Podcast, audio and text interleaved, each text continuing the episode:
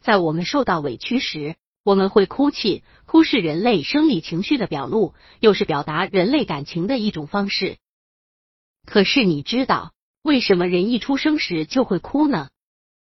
百度搜索“慕课大巴”，下载更多早教资源。刚生下来的婴儿为什么要哇哇大哭？他有什么委屈？为什么伤心？让我悄悄告诉你这一秘密吧。刚出生的婴儿都是假哭，是令母亲欢笑的哭。婴儿出生后如果不哭，别说妈妈着急，医生更着急，因为婴儿的哭意味着他呼吸运动的建立。不哭就表示不呼吸，表示窒息。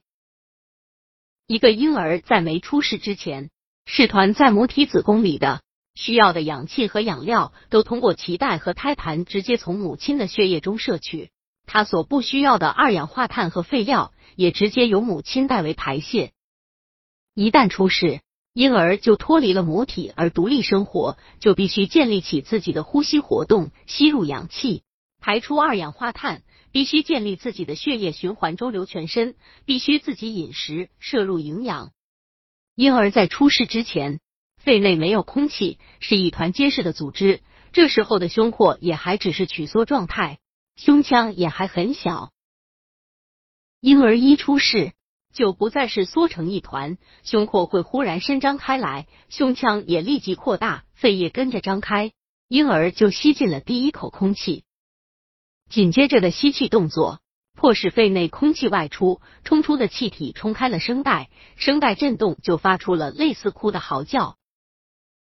婴儿刚出世之时，多半处于缺氧状态，血中二氧化碳量比较多，呼吸中枢受到刺激，所以他抓住时机，大口呼吸，声音特别洪亮，似乎向世界宣告我出世了。所以，我们说婴儿出世时是假哭，只有声音没有眼泪，而每个婴儿出世以后都要这么假哭一阵儿，等到呼吸活动建立了正常节律，方才罢休。原来如此，看到这里，是不是有不少人都有一种豁然开朗的感觉？怪不得新生婴儿会哭，却没有泪。你明白了吗？他刚来到这个世界，并没有什么委屈，而是宣告他出世了。